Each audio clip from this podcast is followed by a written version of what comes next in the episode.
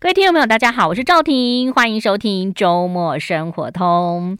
今天呢，我们周末生活通要介绍一本书啊。我想，可能对于很多听众朋友都会觉得说，哦，我就是每天的上班，然后我好羡慕大家哦。那甚至在电影当中看到呢，那种哦高科技哦，不管是电子业啊，或者是说金融业啊，都觉得他们是一个好聪明的人，距离我们好远好远哦。但是他们跟我们一样，也是人，人是也是有这种情绪，也是在像上班一样嘛，对不对？我们这个在上班的时候，总会有一些不喜欢的人，或者是说呢，诶，你觉得他跟你的气味很相投的人。今天介绍这本书呢，叫做。狐狸与狮子，大家有没有看过这个寓言故事啊？但是非常有趣的事情呢，就是要谈一下这个跨国金融啊，跨国金融家呢给一流人的修炼智慧啊。很高兴邀请到这本书的作者吴君庞，吴大哥你好，主持人你好。哎，叫大哥差不多啊，嗯，差不多。我有查了您的那个，就是 啊、呃，就是还是这个资历啊，非常非常的丰富啊。那这个吴大哥，其实您是呃在台湾念了大学，然后到国外去念硕士，是这个，所以你不是那种高中出去的那种 A B，也不是 A B C，对不对？我那个年代高中不能出国的。哦。高中不能出国，大学毕业，大学，或者是公费留学。我记得我小时候那个时候，呃，就因为我小时候拍戏嘛啊，然后我们那时候说，哎，可以去什么东南亚玩呐、啊，然后去东南亚就是有一些大人要去作秀，嗯、那个都要去核准的，是更早期。我们那个时候出国要大学毕业，嗯，然后要有大学毕业文凭，那个当兵是不是考预官？要考完这个当完兵啊，然后要再呃参加留学讲习。要拿到留学奖学金证书之后，才能去办学生护照。你有这么的？应该我我是呃，一九五六年，民国四十五年出生的。哦，那个年哦，所以你大概民国六十几、七十年的时候，还是要这样子。对对对，不可以，不可能像很多人就是出国。那现现在因为有的兵役现在已经很很短了嘛。嗯。那我知道有些小朋友呢，就是要赶在那个可能国小、国中赶快出国，对不对？男生啊，嗯、那。所以您就是在那个年代当中能够出国，大概就是邻里间就开始放鞭炮的那种，对不对？也倒没那么严重，那时候出国已经很普遍，只是说没有像现在这么这么开放。花了家里不少钱吧？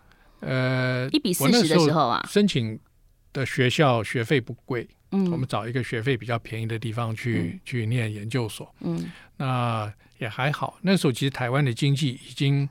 已经算是很好了，所以说出国留学并不是一个很很大的负担，当然还是一个负担，嗯嗯，但是没有像之前那么的负担。而且那个时候大概台大毕业出国的人都很多很多，大概百分之九十都出国，所以是一个稀松平常的事情。嗯嗯，我跟您分享一个，我大概四十三四十年前，我妈妈那个年代让我妈念成大嘛，那时候还是。哦工学院理学院的时候，还不是成功大学，他就要出国啊，他突然就护照就不见了，你知道吗？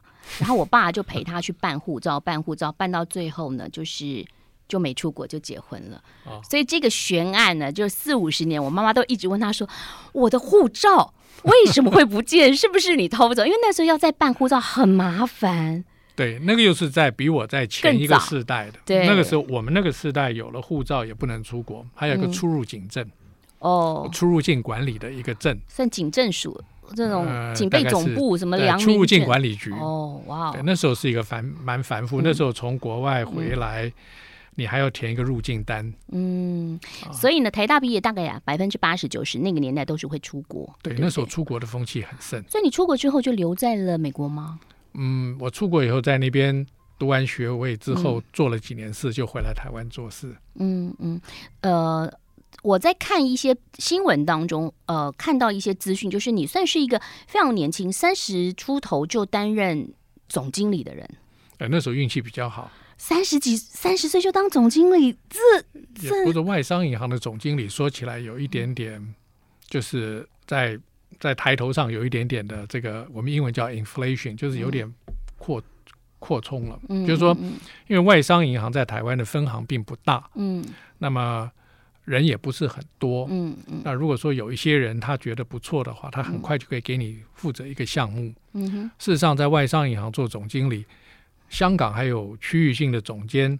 纽约还有呃全球的总监把你管得死死的，嗯、事实上也没有说是这么的了不起。对，香港总监还有什么亚太区对对什么区的，所以其实你那个年代，你看你从台大去念了几年书，做了几年事回来，正好就是台湾经济正好在起飞，然后没错，呃，金融业开放嘛，证券公司开放的时候，因为我刚刚毕业的时候就是证券公司开放的时候，我们去考嘛。是我虽然不是学那个，我我就很喜欢，我对金融很了很喜喜欢，然后我就跑跑去考，所以。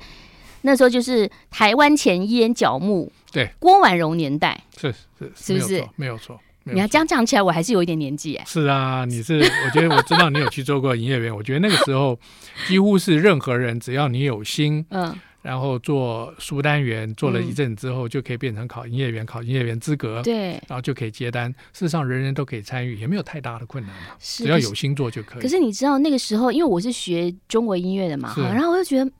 每天那个数字啊，一开始是就是呃催眠自己说，这数字就跟音符一样起伏，对不对？是。可是你知道，每天在讲那些东西，就会觉得心里是有点空。嗯，其实我的经验跟判断里边，嗯、我看到很多在做金融从业，甚至于是就是说股票操作，嗯、都没有所谓的本科生。嗯。本科生不见得，因为嗯，因为这是一个本能，嗯，这是一个对数字的敏感，嗯。不见得说你是学商的或者学统计的，嗯、就对数字一定有绝对的敏感。其实很多在菜场上的妈妈，嗯，他们对分角员的数字观念比你还强。哎，对，所以他们，我觉得这是一个人的本能。嗯、所以我觉得学什么。本科是另外一回事情，嗯、但是能够到金融界服务，还是看一个人的企图心跟个性。是好，除了企图心跟个性之外，像你已经做的这种领导的阶级，我觉得比较高阶级的时候，其实这中间就有好多跟人际有关系的事情，尤其是跨国的各个的国家的这个民族性不同，而且呢，这个你接触到的人，他可能是来自美国，可他也不是不是美国人，他可能是德国人啊，他可能是纽西兰人啊。就像你以后讲到，有的可能犹太人更聪明哦。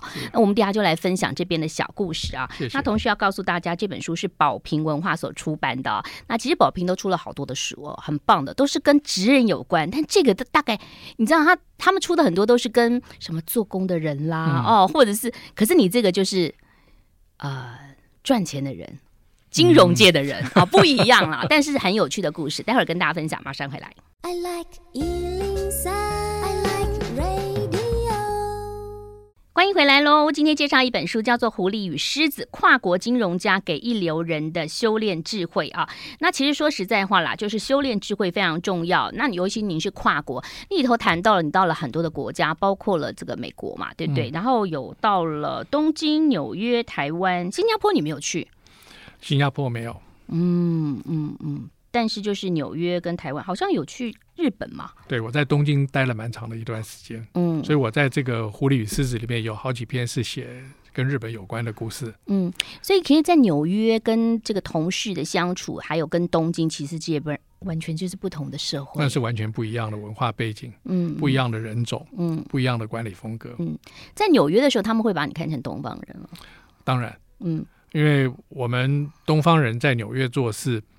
啊，虽然我们在国外念书，我们会讲英文，嗯，但是我觉得很重要的一点就是，嗯、纽约人能做的事情，嗯，我们大概只能做到他的一半，嗯，但是我们能做的事情，几乎纽约人都会做，因为那是他的地方，嗯，啊、他的他的世界，他的文化中心，嗯，嗯，所以说啊、呃，不是一个在美国出生的纽约人要在纽约能够生存的话，你要做很多文化上的调试，嗯哼，嗯，那么在很多，尤其是纽约是一个金融中心，嗯，它有很多的传统，它有很多不同人种的一些习惯，嗯哼，所以在学习上来讲，要很努力的去了解，所谓的 New Yorker 纽约客是怎么回事。像我表妹他们就念 TS，然后到纽约念大学，嗯，在那边念了硕士。可他跟我说，其实有他那时候也在那边上班，就是做广告公司。他说，可是真的谈很内心的，或者是一种价值观，其实还是不一样。哦，当然不一样，因为我觉得纽约是一个。多重文化的国家，嗯、呃，一个地方，嗯、所以说你在纽约土生土长的，跟你从外面去纽约，嗯，会有不同的情况。但是我觉得这也没有所谓的好坏对错，嗯嗯嗯、就是说，我觉得如果你不是纽约土生土长的，可是你进到那个纽约的圈子里面去，嗯、如果你有你自己的特色，嗯，有你自己的实力，嗯，你还是可以有很好发挥的地方。还有就是要跟听众朋友分享，不要觉得外国人都很笨，其实他们很多还是很聪明、很完全同意。只是大家都觉得说，哦，电影上哦，就是我们这个东方人数学很好，没有。其实你你是可能看到一般，你出去旅行的时候，你接触的人跟你到了比较呃金融的市场，或者说比较他可能自己设计一些产品的金融产品的人，其实是不同的。他们非常聪明，他们很聪明，他们非常聪明。嗯，好，回到这本书当中有好多的故事哦。先来谈谈小声讲话大声笑吧，我觉得这个好有趣哦，这个。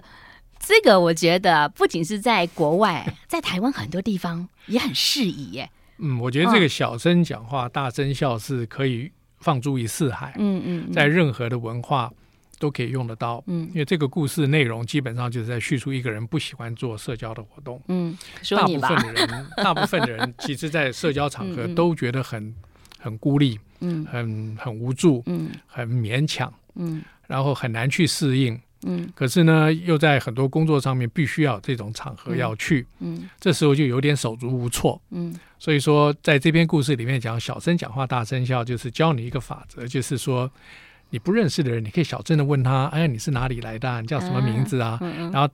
在某个时点上，你就就放声大笑，好像变得很熟的样子。嗯，那这也是一种一种社交的技巧。周围的人看到你都觉得，哎，这个好像跟他蛮熟的，然后他有融入在这个社交的。如果人人的脸皮厚一点的话，你找到一个名人跑去说，哎，请问你贵姓？他说我姓张啊，你姓张啊。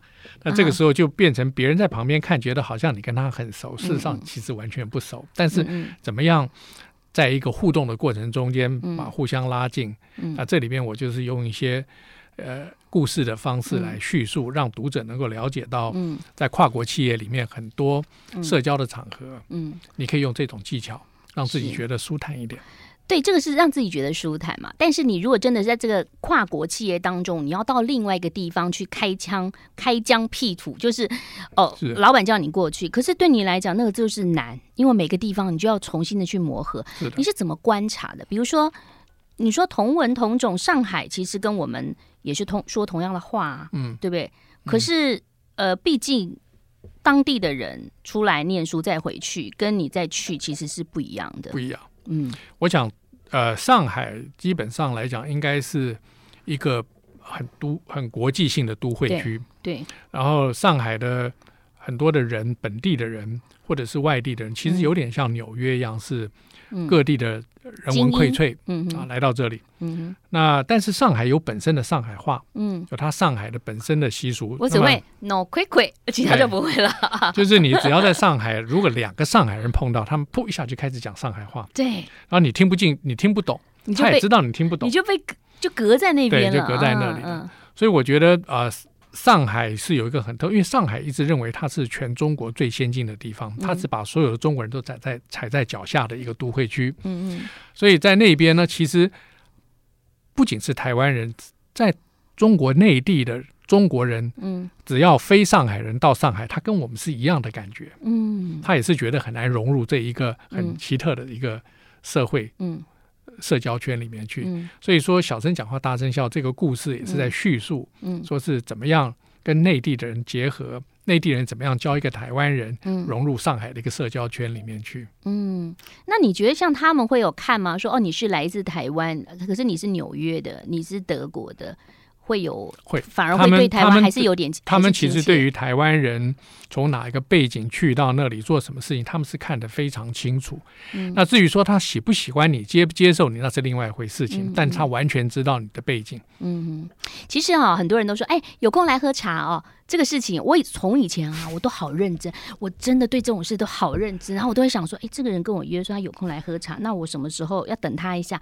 我到了真的，我到了中年才觉得说，哎，有空来喝茶再联络啊，哎，我们下次一起吃饭，那就是一个应酬话。是啊，是不要当真。全世界都一样吗？是美国常常讲，I will call you later，对，我等下打电话给你，嗯，你就以为他真的会打给你？他的这句话意思就是我们的谈话到此为止。哦。所以啊，很多的艺人哈，去面试的时候有没有去试镜的时候，那个经纪人或呃不啊导演跟你说没关系，我们再联络，你也不要觉得难过 啊。就任何行业都一样啊。休息一下，马上回来。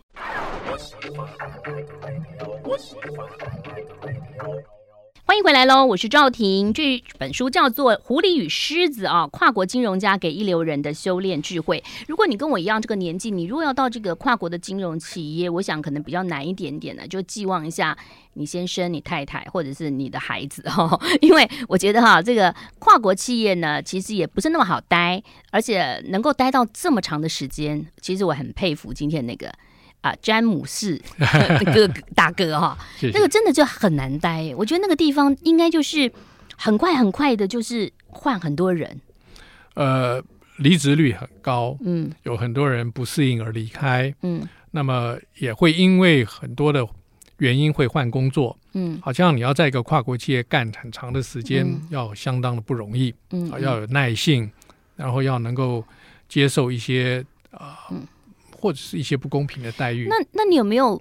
我不知道您现在工作啦，哦，就是说您有没有到各个比较大的企业当财务长那种？因为很多大企业不是他们也要呃操作，比如说他们可能买卖东西是进去是美金或者是日币，他们也要需要这样的一个部门，然后他们这么多的现金，你们要帮他控管。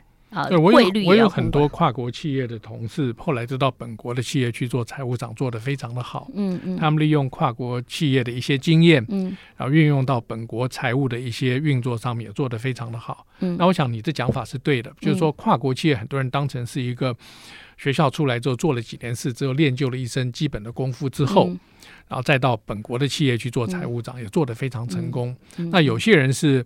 啊、呃，一路都在跨国企业，没有到本国企业，这是两种不同的职业的选项跟这个前途的这个规划。嗯你那时候没有想要到某一个地方？哎，没有，我没有，我就因为我那你你有孩子嘛，对不对？对，我有，我有小孩。那所以你要飞来飞去，那小朋友就在台湾吗？我那个时候派到国外去，他们都是把我全家都能够送到国外去。哦，所以说他们有帮我安排这些全家迁移的这个安排，所以还好，我没有说因为这样跟家里分开来。哦，所以他们也去，然后你可能到别的，他们就是待，比如说你可能在纽约，但你可能要被派到哪边去，他们还是会待在纽约，就跟着走。哦，跟着走。嗯，我是从台湾到纽约，然后纽约做了几年事之后，再到东京也跟着到东京。所以说，不过这种跨国性的安排跟待遇，现在不再有了。那个是跨国企业大概十年以前的黄金时候，那个时候对外派人员的一种非常礼遇的。嗯，那也非常的贵。对啊，帮你哦，现在没有了。帮你租房子就很贵，他一定有 一个要付学费，付学费嘛。其实我一个朋友现在也是在那个越南。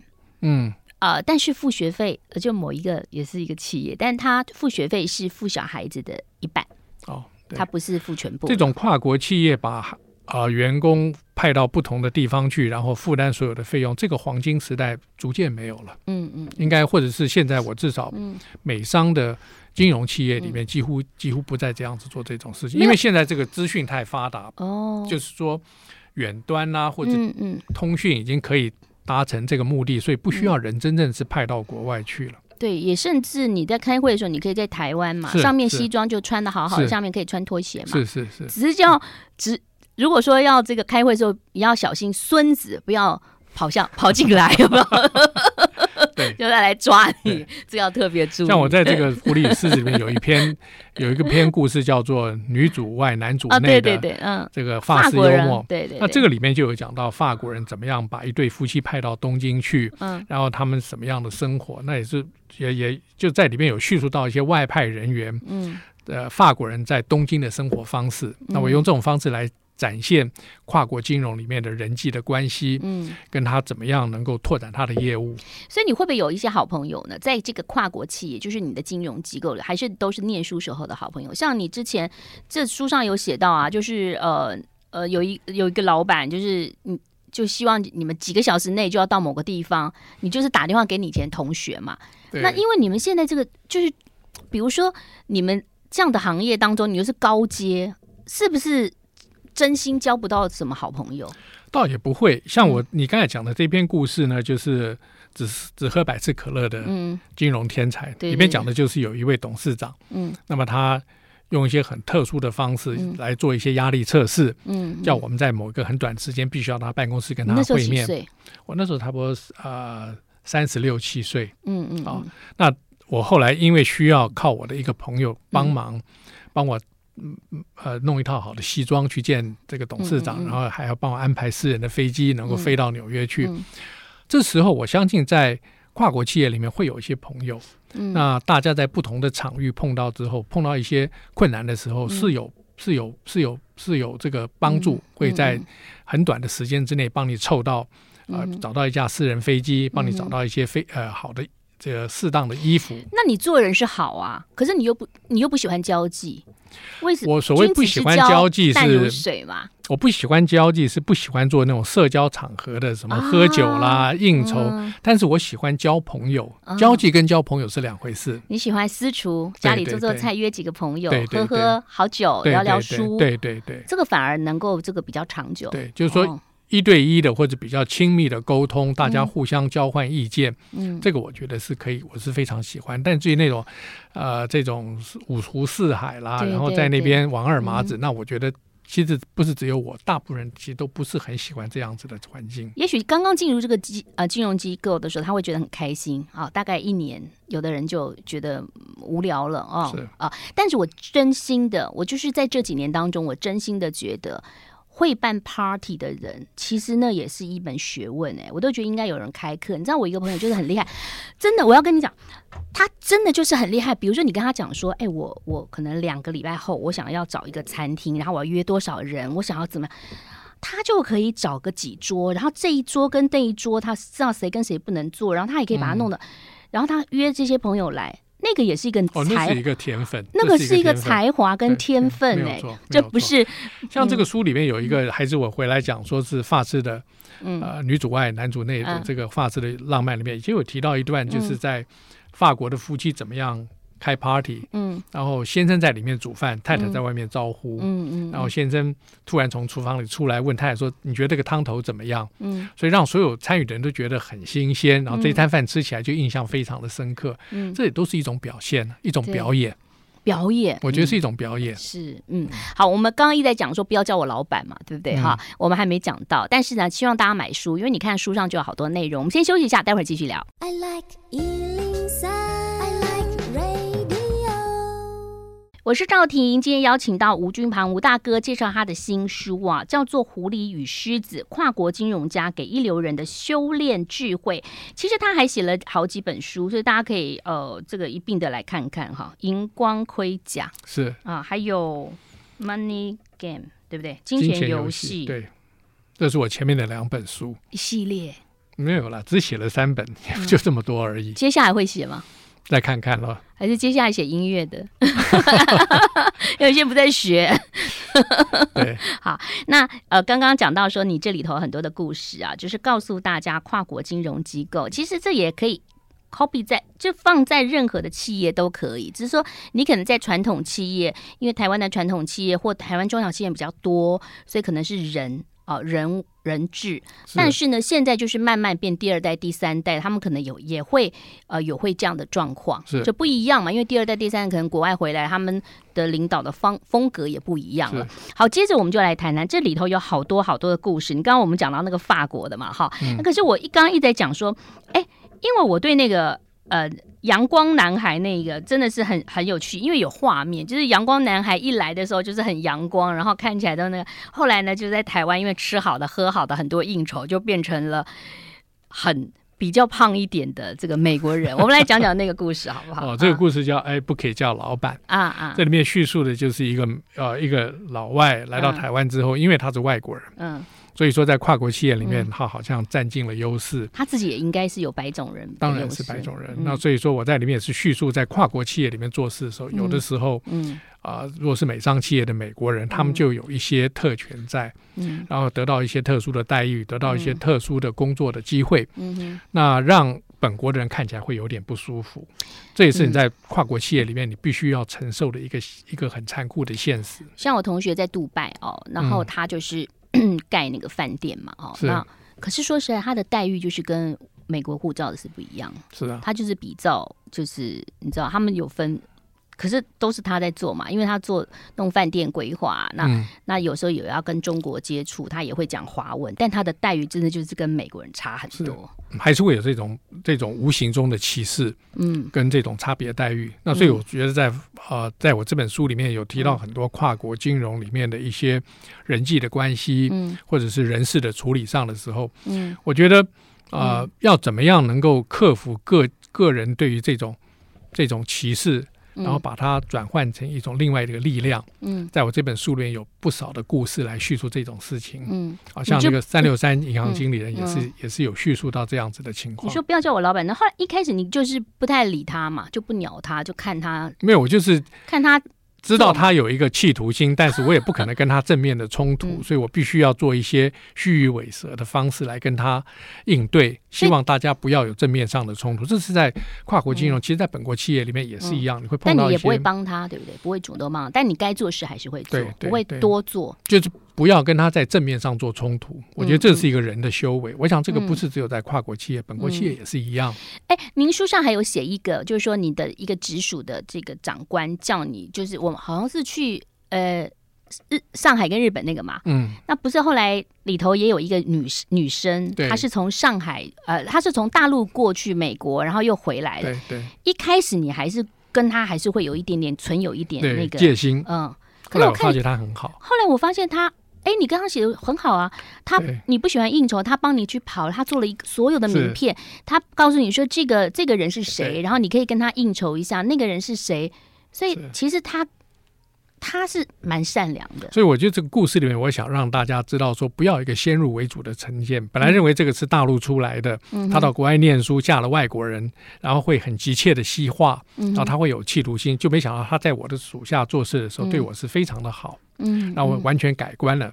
嗯，啊，然后他也帮教我怎么样做所谓的呃小声讲话大声笑的技巧。嗯，嗯，所以我觉得其实有时候不要有先入为主，认为说哦是大陆内地人，我们就讨厌他们，嗯，看不起他们，嗯，或者对他们有很多这个防范的心里面。嗯，我觉得这个就是我在这本书里面希望传达，就是跨国里面其实有很多先入为主的一些观念是错误的，我们要改变。嗯，其实你说到种族嘛，这个这个有点种族歧视是有一点呃沉重的话题啊，你不要觉得说好像是白种人。人会觉得说我们亚洲人其实不见得哦，是那还有中东那边或者是阿拉阿，就是说其实各个地方都有。是那说实话，我们有时候在做这个某个行业的时候，你也会看到另外一个行业，你你总觉得这这就是人嘛。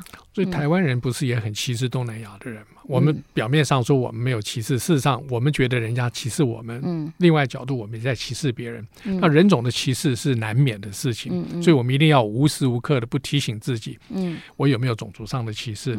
如果受到种族上的歧视，我要怎么样克服？在这个书里面有很多的故事。而且对人尊重是很重要的。不管你对他心里头想什么，我觉得有的外国人就不管他心里头对你的事，可是他一开始表他还是有礼貌。对，有礼貌的。对，像我在这个书里面最后一篇故事讲门神的道理啊，对对，里面也提到，事实上也是把台湾人很有成就的人请回来台湾，做了一个很重要的事情，最后是把他当成门门神。但是有没有侮辱到他？不见得侮辱到他。但是在工在这个工作上面，在业务上面有没有帮助？是有帮助的。他是我们请来的一个门神，但是门神不见得就是一个负面的这个形象或者负面的一个名词。在跨国企业，又是金融企业当中，其实你还是会跟各个政府打交道嘛。哈，那里头有一篇我觉得还蛮有趣的，就是跟我们的政府有打过一个小小的交道。呃，哪一方面呢？呃，就是呃，他叫你。可以做一个那个指数型的那个哦，对对对，这里面我也有叙述到，我们在这里边的故事里面也是提到说，大家好像觉得政府的官员都是死骨不化，事实上这个故事告诉读者，就是其实有很多政府的官员是非常有企图心，嗯。而且很知道民间的企业需要他怎么样的帮助，对，这个叫做另呃另辟蹊径。嗯，啊，这里面也是说，他告诉我走了另外一条不同的路。嗯、我觉得你这个看得很仔细，很棒。我真的很认真哎，谢谢你，你要不要收我为徒？谢谢你，不敢当。另辟蹊径里头好像还有一个那个喜欢弹古琴、研究古琴的人嘛。同样一个故事，有没有？有没有很认真？好，休息一下，马上回来。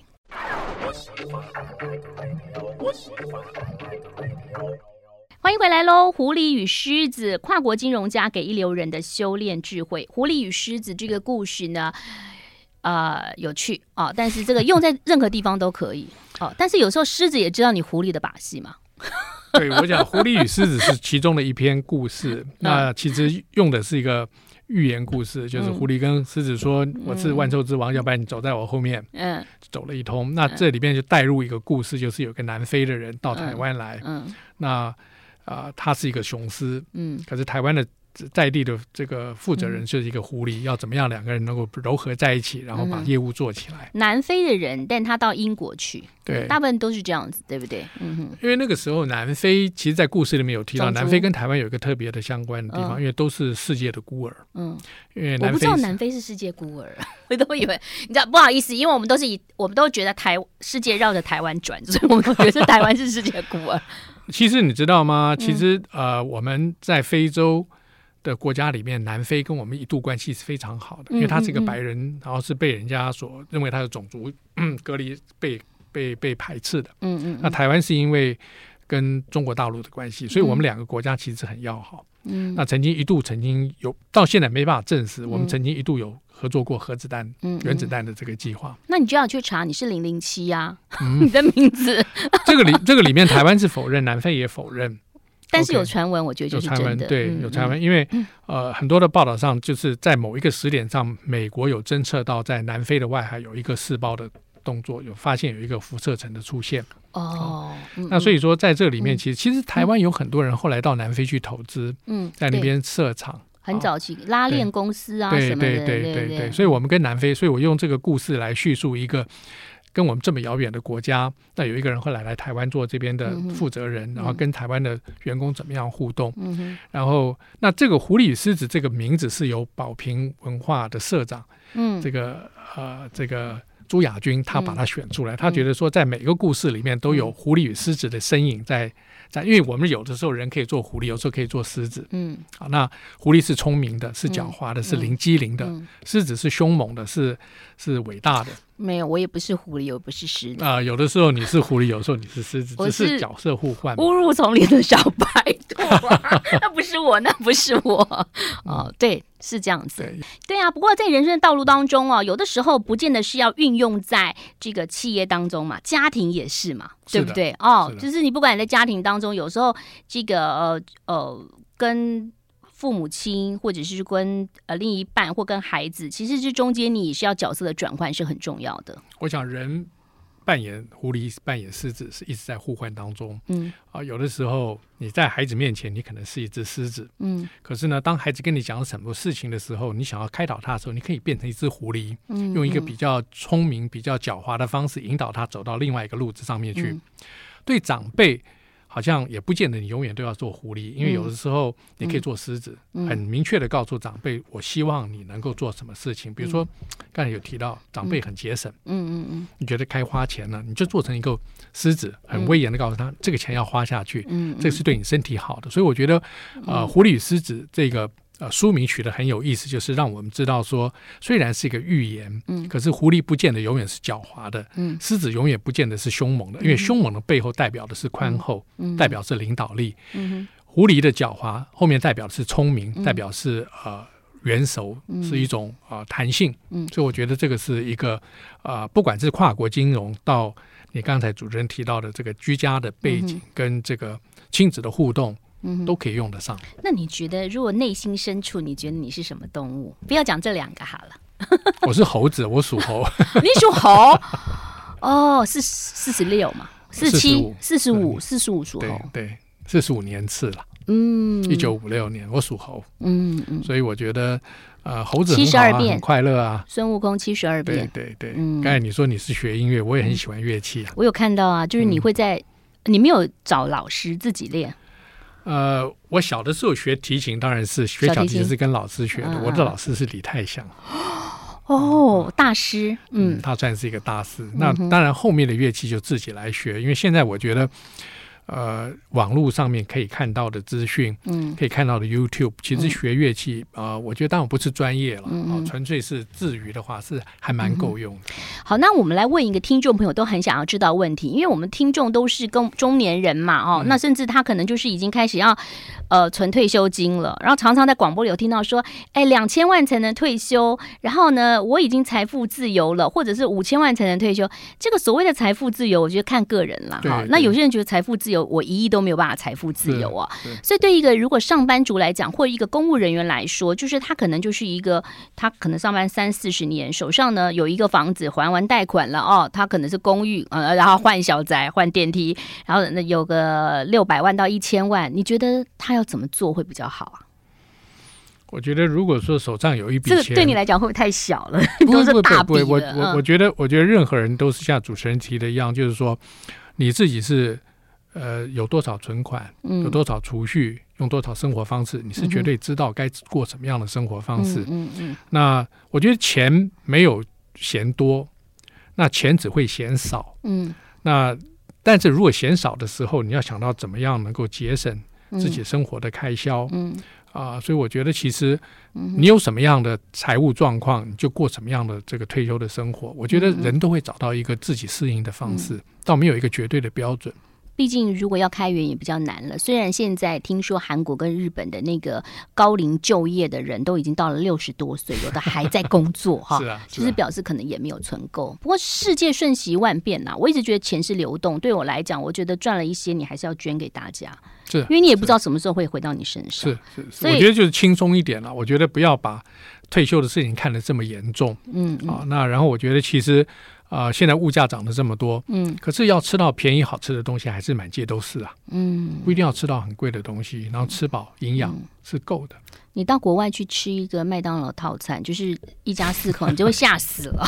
这最近真的是物价涨成这样哈，所以就像您讲的一样，不过还是要做一个财务规划。那同时，如果说你现在这个工作的时候，不妨来好好的看一下这本书，因为在这书当中呢，有跟大家来谈谈哈，在企业当中，或者说你在公司当中的可能跟同事相处的状况。虽然不会说每个公司都是尔虞我诈啦，但是这一些故事呢，会觉得说让你更了解啊。或者是说你有志于到国外的金融行业呢去工作的时候，其实这是一个很好的一个参考的依据啊。好，介绍这本书《狐狸与狮子：跨国金融家给一流人的修炼智慧》。谢谢吴君庞吴大哥，谢谢，谢谢主持人，拜。